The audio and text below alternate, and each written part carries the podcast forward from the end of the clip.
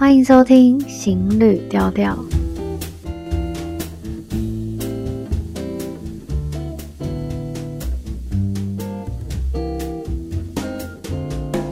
嗨，大家好，我是 Shao，今天想要来分享我曾经在斯里兰卡的半山腰。住进陌生泰米尔人的家。不过，在正式进入故事之前，我想要先插播插播两则不知名，但我觉得有一点重要的新闻。是在我录制这一集的前两天，我刚好收到了我斯里兰卡的朋友传来的讯息，他说：“Hi Shell，希望你可以帮忙复制还有传送这则 email。”他没有任何的解释，他就直接。贴上来一大串的文字，那我看了一下，就看到说，诶，上面写着收件人是联合国教科文组织的总干事奥德雷阿祖莱，诶，其实。我我有回去查一下她的她是谁，然后发现她是一个法国籍的女性，但我就想说我要发她的名字英文，应该没有办法发的非常标准，所以我就来用一个中译名来讲她这个，就叫奥德雷阿佐莱。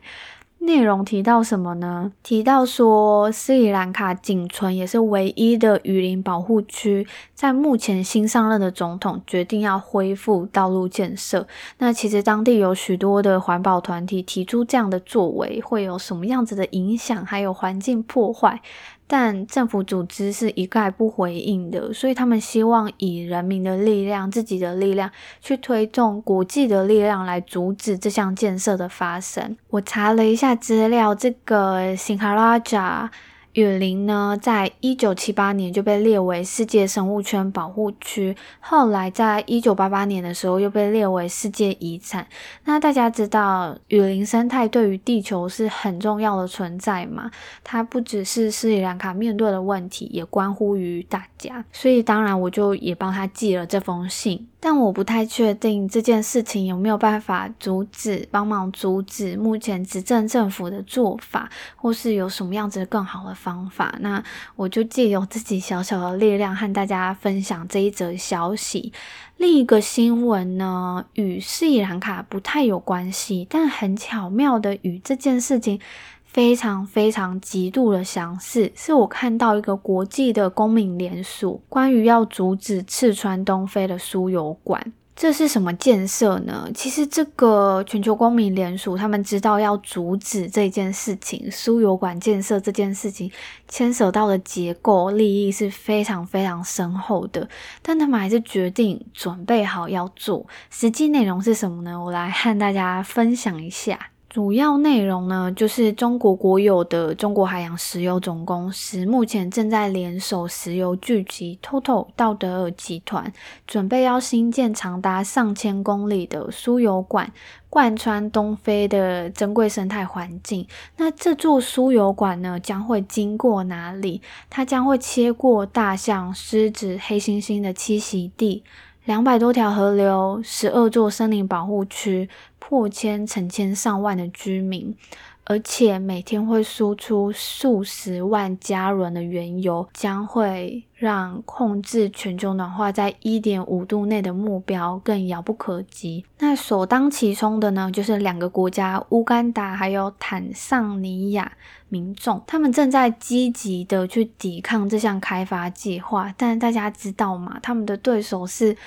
几间全球最有钱、最有权的公司，所以很迫切需要各界的援手。那在这当中，这几年里，中国政府不断宣扬“一带一路”计划对于绿色发展的承诺。Total 呢，也宣称他们是气候行动的领导者。但这项开发案十分的庞大，规模在全球是数一数二的，而且紧邻着非洲最大的维多利亚湖。这些区域栖息着许多濒临的野生动物，万一输油管发生任何的意外，只要一次一次事故就足以造成环境的浩劫。那其实这项计划的投资者他们有表示啦，他们有表示说会创造工作机会，但其实根据专家的估计，这其中只会有产生三百个长期工作的职缺。远远不及带来的环境破坏、居民还有农牧业的破迁等重大伤害。这联署的最后，他们也有提到说，这场战役不只关乎一项不合理的投资案，或是单单只是保护在地、珍惜的野生动物或生态。而是关乎所有人的未来，所有人的地球。以上呢，就是这一次国际公民联署的内容。那如果你对于这件事情有非常深的感受或是交集，我有把相关的新闻连结放在本集的 show note 下面。那如果现在在收听的听众，你如果有一些些感受，你也可以点开来看一下。那如果有想要的话，也可以参与联署。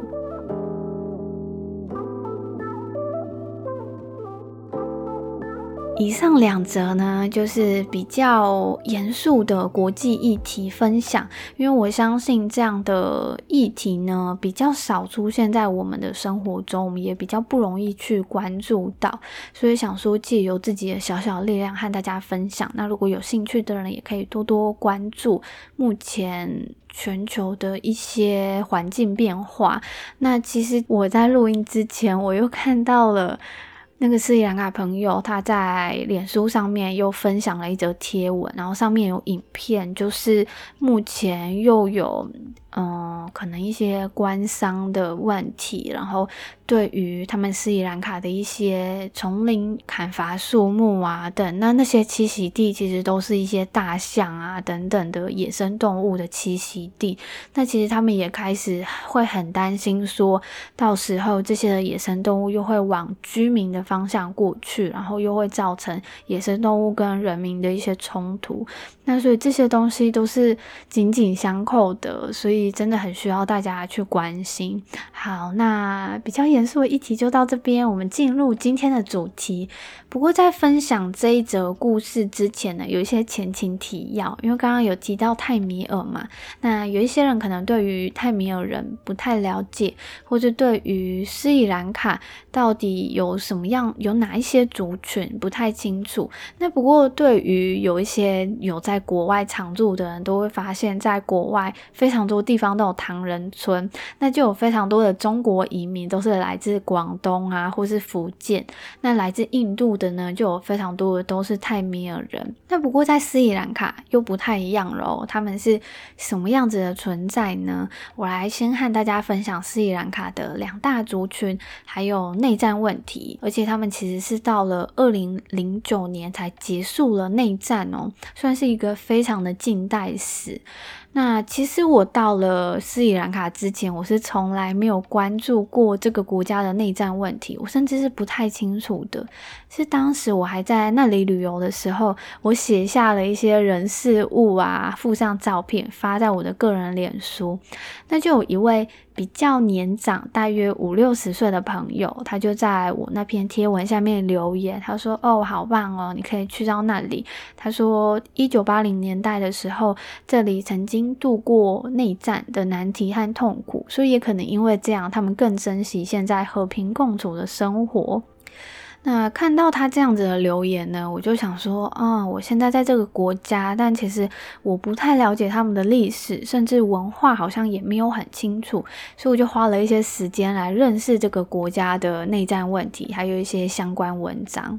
这个国家主要有森伽罗人，还有泰米尔人，但是说主要其实也不太精确，因为森伽罗人就占了大约百分之七十，泰米尔人只有大约百分之十五。那泰米尔人呢，他们又可以分为两个部分。斯里兰卡泰米尔人跟印度泰米尔人为什么会有这样的区别呢？但其实他们两个族群都是来自印度哦。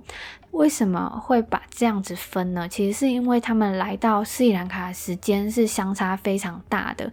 斯里兰卡泰米尔人他们是在十一世纪。左右，十一到十三世纪来到斯里兰卡的。那印度泰米尔人呢，则是在十九世纪，大概一九三零年代左右，英国人把这些印度南部的泰米尔人带到斯里兰卡的。那为什么呢？是因为他们那时候决定要在斯里兰卡开辟茶园，所以那时候就南迁了一些泰米尔人来这里当茶园的工人。那所以大家知道锡兰红茶非常有名嘛？那为什么又会是锡兰，又会是斯里兰卡呢？因为其实，在斯里兰卡独立于英国的时候，那时候还是叫锡兰，是到了独立。再过了几年之后，他们才又改名叫做斯里兰卡，那就非常知名的红茶嘛。那森奇罗人又是什么呢？他们不是斯里兰卡的原住民哦，他们其实是在公元前五世纪的时候，从印度北方来到斯里兰卡的人。那有些人会说是雅利安人来到斯里兰卡，可能又。与一些原住民通婚之后，成为现在的森杰罗人。那又有一说，就是只是说单纯可以知道说他们确定是印度北方来的人，其他是不太可考的。那为什么会知道都是从印度北方来的呢？因为森杰罗语是属于印欧语系的，就是印度横杠伊朗语族的一。或者是印度横杠雅利安语的的一种语言。那不过这个语言后来也因为斯里兰卡被多次一些欧洲国家殖民，所以这个语言现在里面也包含了许多的荷兰语啊、葡萄牙语还有英语。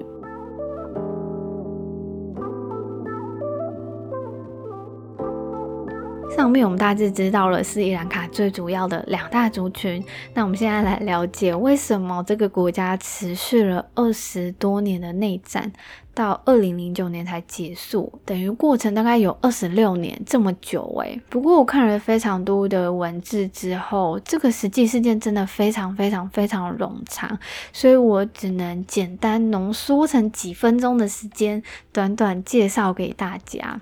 斯里兰卡独立之前是被英国统治的嘛，而且内战起源其实又可以追溯到英国殖民统治时期。为什么呢？因为殖民政府他们是主要是采取分治还有挑拨的手段，所以也默默的。播下了两个种族矛盾还有仇恨的种子。那当时泰米尔人他们是比较融入在殖民体系里面的，所以有许多的人他们是接受英式教育，成为法官啊、律师啊或者高级文官等等。那我看了有一些记者在近年来去到那边访问，就会发现有非常多的难民营或者当时的一些战乱的难民，他们的英文或者教育程度都是非常。高的，但是他们到现在都还回不了自己的家。在内战发生之前呢、他们泰米尔人主要居住的地方都是斯里兰卡北部 Jaffna。斯里兰卡它是什么形状呢？它是一个岛国，然后长得有点像一颗梨子，地头大概就是这个 Jaffna 的位置。它这个地方曾经是全国第三大城，就是经济繁荣啊，商业发达，甚至 Jaffna 大学一度是成为全斯里兰卡最好的高等教育机构。就是这边的建设原本都是遥遥领先。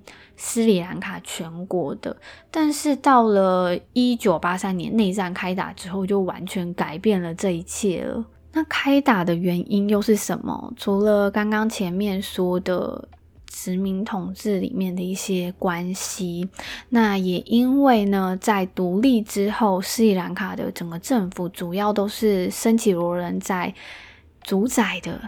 所以呢，泰米尔人他们是非常不满森耆罗人强行推行的同化政策。那这件事情，相信我们台湾人是可以理解的。这种同化政策可能是语言，可能是文化的。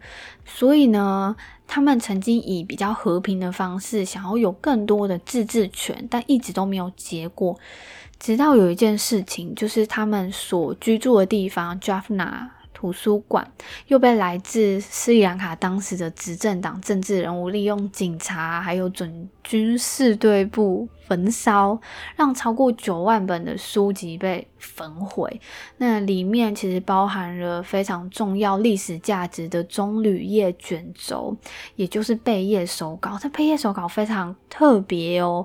我有研究了一下贝叶手稿到底是什么，我很惊讶，就是到这么近年来还有这样子的东西在存在耶。它是棕榈叶，然后它必须将那个。棕榈叶煮沸，再去除外部的一些纤维层，然后再进行曝晒。那纤维层就是那种粗粗的、粗粗的一支一支，他们就拔掉那个纤维层之后，再进行曝晒、裁切，还有上油等等手续。最后呢，才会将就是特制的铁笔啊。沾上墨水，然后刻文字在这个棕榈叶上面。那整个过程是非常耗时的，大概需要十到十五天。当时呢，其实大多数的家庭都有自己的手稿哦。那这样的手稿到底是怎么来的？其实是来自于印度，但是当初会研发出这种手稿，其实主要是记录经文。但是在这里的呢，他们主要都不是记录经文，他们主要是记录一些家族族谱啊、个人星座啊、占星图，还有土地所有权契这些，就是什么都有。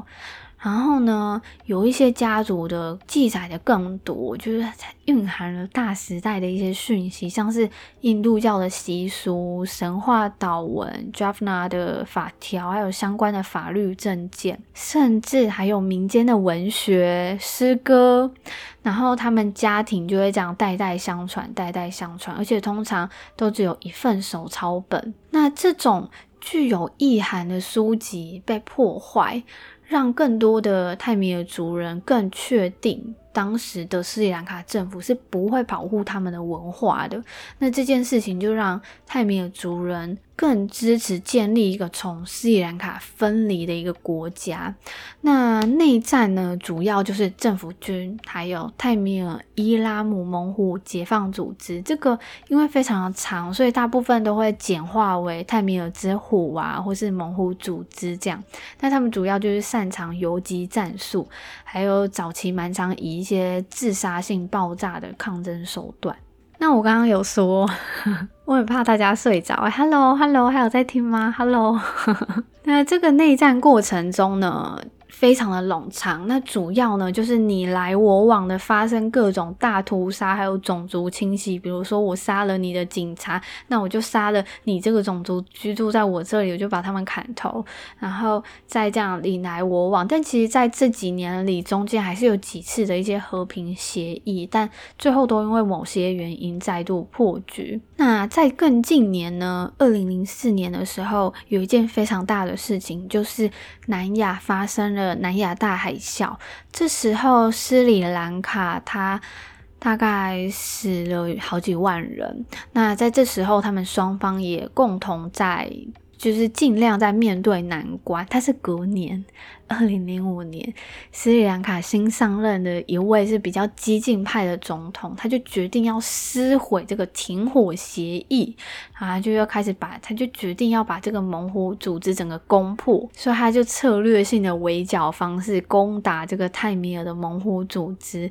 那一次次的击败之后呢，将最后的一些比较小支的还有首领推向西湖。以海陆夹击的方式，把猛虎组织的首领给击毙了。那组织里剩下的其他人也就只能投降了，所以才结束了这长达二十六年的内战。但其实这样的结束，结构性问题其实是没有解决的。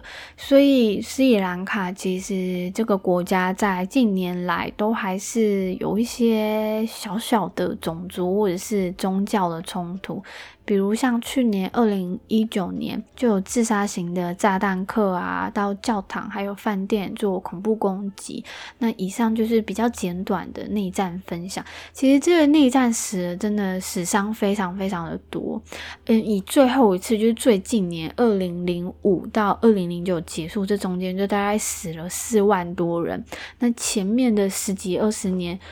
很难估计了，所以也没有特别去记录它。过了，到了现在二零二零年的现在，其实斯里兰卡还有难民营哦。为什么难民营还在，而且还有三十六个？因为呢，目前的政府会以安全为由，然后把那些在难民营的人原本的家乡就说哦，那边没有办法去，因为为了安全考量。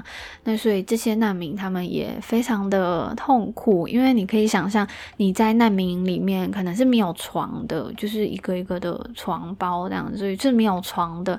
那他如果回到自己家乡，他想要重建自己的家，那关于一些粮食啊或什么也是比较好。去的。不过这件事情到现在是还没有解决的。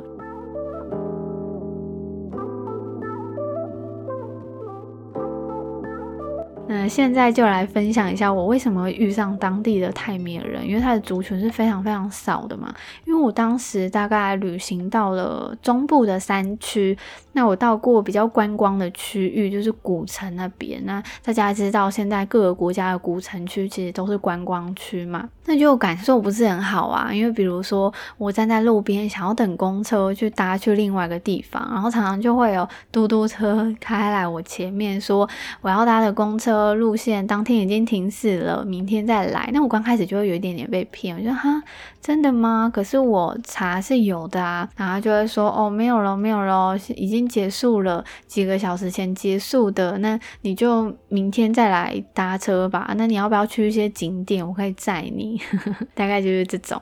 那我当然就是。具有防备心，这种事情会遇到非常非常多次。我可能等一趟公车，我就要遇上三四个嘟嘟车的司机来这样子想要骗我，那就还蛮疲累的嘛。那当时就有斯里兰卡的朋友知道我喜欢的旅行方式，他就传来了一篇文章，推荐我可以去距离我当时位置不太远的一座山。这座山其实我找不太到资其他资料，那我想说，嗯，这样也好，应该完全不会有游客，那刚好可以很好好好的放松。我就在隔天坐上了公车，一路蜿蜒的山路之后，终于接近了那座山。那我下车之后呢，我就愣在现场，因为下车之后前后就是完全看不见尽头的山路，右边是一座山，但完全是看不到路口的。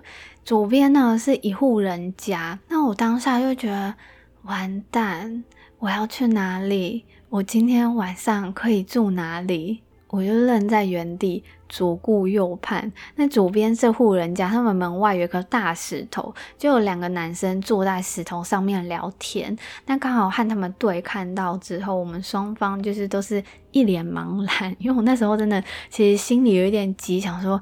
完蛋了，我会不会今天就要睡在路边？然后我这，因为我去到那的时候差不多才十一二点吧，我想说，那我这整半天要怎么办？然后呢，他们就慢慢走了过来。但是呢，发现我们语言上是完全没有办法沟通的，他们完全听不懂我在说什么。那我就想说，好，那我打给我这个斯里兰卡的朋友好了，他是森伽罗人，然后我就想说，嗯，希望他可以接电话。好险呢，他有接起来，他就帮我，我就请他帮我询问看看这座山要怎么进去，还有这附近有没有民宿可以让我住。沟通完之后呢，就是这附近是完全没有民宿的。那他们是说可以让我免费住进他们家。那我记得沟通完之后，我朋友又在继续和我通话，讲了几句话，就说：“哎，他们是。”泰米尔人呢，然后还好他们会说森伽罗语，而且说的蛮好的。我是完全不理解泰米尔语的，他们感觉人还蛮好的，你应该可以不用担心。然后就挂掉了。那我接着就进入他们家。他们家人很可爱哦，就是我进去之后就先让我坐在客厅，那他们就有人先去整理一下房间，然后接着呢就端出小点心，就两块面包啊、香蕉啊，还有红茶。那因为曾经被英国殖民的关系，所以到斯里兰卡的人家里面的时候，他们通常都会准备小点心还有红茶。那这一家人呢，他们大概是三代同堂，有一点，其实我觉得有点像是。我们呃的三合院那一种，因为我原本想说这两个男生可能就是家人或什么，然后才发现他们其实是亲戚，然后就是有两栋，那两栋的中间就是可以一起晒衣服啊，然后洗澡的空地啊，然后卫生间呐这些。在休息了一下之后，那其中一个男生就决定带我上山走走。那他有说说我们明天再来走全山，因为那当时的时间点如果。上山再下山会太晚了，所以他就想说，那没关系，他今天就先带我浅浅的走看看。那我就跟着他上山了。那很有趣的是，我们是完全没有办法沟通的，所以他会用肢体语言的方式和我说话。那我就用英文猜，但他其实也听不懂，所以就。完全都是点头说对。那时候真的还蛮好笑的。后来在走到一半的时候，我们就遇到一个抱着小孩的妇女。那不知道为什么，我们就跟着她走了。那这个妇女呢，她的老公。正在盖自己的房子，就是看他正在敲敲打打，然后在上面钉一些木桩啊，那些就是还在盖房子。那接着呢，他们就带我进去看看，我才理解到说，哎，他可能以为我想要在山上面住，所以就让我参观看看要不要住在这里。那我就想说，哎，不用不用好了，一个人住在山上，然后又是还没有盖好的房子，其实还蛮恐怖的。那这整段路程呢，我们是完全没有办法沟通嘛，所以他就很有趣，他一直走在前面，然后手这样子放在他的后面腰上面，这样一直走，一直走，一直走。只有在危险路段的时候才会停下来看一下我要不要帮忙，就还蛮有趣的。就好险也是他这样子，因为如果他如果要一直走在我旁边，或者走在我后面，其实我可能会怕怕的。那他刚好我走在我前面，我就很放心的就觉得，嗯，这个人感觉还真的是蛮。蛮好的。那后来我们下山之后啊，到家差不多过了一下就要吃饭，可是不得了哦，亲戚邻居都来家里了，一起吃饭，就一个长桌啊，好多好多的人，然后多了一个，就是其中一个还在念书的年轻人，他的英文说的不错。那遇到这样的人呢，我就开始被询问了祖宗十八代，没有办法好好吃饭，没有啦，没有这么夸张，但是总之就是一种出自于好奇心吧，因为就是一个。凭空降落一个外国人，所以被问了非常非常多的问题，我也是可以理解的。那吃饱饭之后还没有被放过哦，去了这位会说英文的年轻人家，然后全家围着我看，有一些就是很很很有趣的想要和我讲话，有一些就是非常非常非常的害羞。那这影像呢，我有把它拍，我有把它录影下来，到时候会放在。IG 上面给大家看看，在离开了这户人家之后，还没有结束哦，又去另一户人家，然后再去另一户人家，体验一场妈祖出巡的感觉。最后晚上的时候啊，到了差不多要睡觉的时间，我就先在户外刷了牙之后进门。那发现他们给我住的房间，其实原本是一对夫妻，还有两个大概不到五岁的小孩。结果他们为了让我睡，竟然四个人睡在客厅地板。那我就超级不好意思啊！我跟他们说，其实可以，我可以一个人睡客厅，他们进房睡。那他们就一直赶我进房睡，就说啊，没关系，没关系，你赶快进去睡，赶快进去睡，我们睡外面比较凉。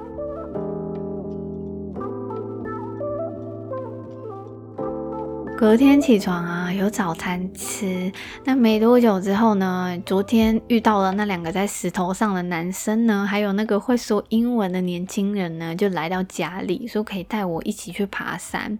那当时候我就穿着布鞋，他们三个人就都穿着夹脚拖，一个人提着吐司和果酱，另一个人提着一把弯刀。这个弯刀是要用来一些就是拨草用的，因为其实这山平常没有人在爬，就是只是可能有什么农作物。啊，等等，就是才有人走上去。那我们就这样浩浩荡荡的四个人上山。当天天气其实是阴晴不定的。那我们脚上啊，就时不时都会有吸血虫，所以我们的脚上都是血。那我其实一直以为，那我其实一直以为穿布鞋加袜子会好一点，吸血虫比较不会跑进来。那这个吸血虫无处不钻呢，然后它很小很小。那我们通常就会走一段路的时候停下来检查一下。脚上的状况，但每次啊都可以拔出好多只的吸血虫。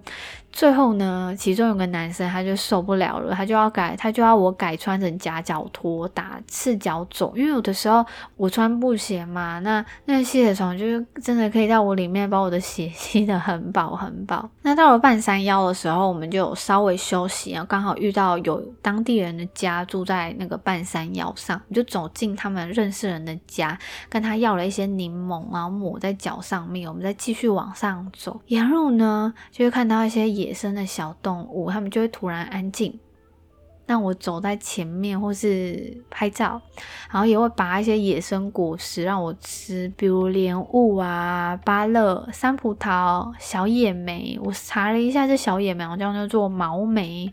然后山葡萄很好吃，我常常忍不住就停下来吃一下。然后他们有时候想说：“诶，我在后面做什么？”其实我就是在拔山葡萄。那因为过程中阴晴不定嘛，有的时候好雨，有的时候毛毛雨，有时候又晴天，所以这些野生水果其实都被雨水洗得还蛮干净的。那这座山的终点是什么呢？其实就是一栋水泥建筑。它其实应该是盖来当民宿的，但可能就真的也没有什么人来到这里，所以我们尝试敲门，就可能也没有人在里面。那我们最后又坐在这栋水泥房外面，就开始吃起吐司配果酱。那借我拖鞋的那个男生就开始用弯刀敲碎一些药草，就是沿路拔的药草，然后就把它敲敲打打敲碎之后，再抹在我们的脚上面，就是避免一些蚊虫啊。那其实这。沿途上没有太多的景色，但是经历阴晴不定的天气，还有他们对我的照顾，所以。所以其实是比看一眼很惊艳的美景还要值得。那我记得最后爬完山的隔天，我就离开他们了，因为在那里其实我的网络不太好，所以我也找不太到资料。那我也爬完山了，然后附近也没有什么地方可以再去走，所以我就离开了他们。那他们所有家人就站着一排和我道别，就是这真的是一段非常难得的回忆，住进了陌生人家，然后一起爬山。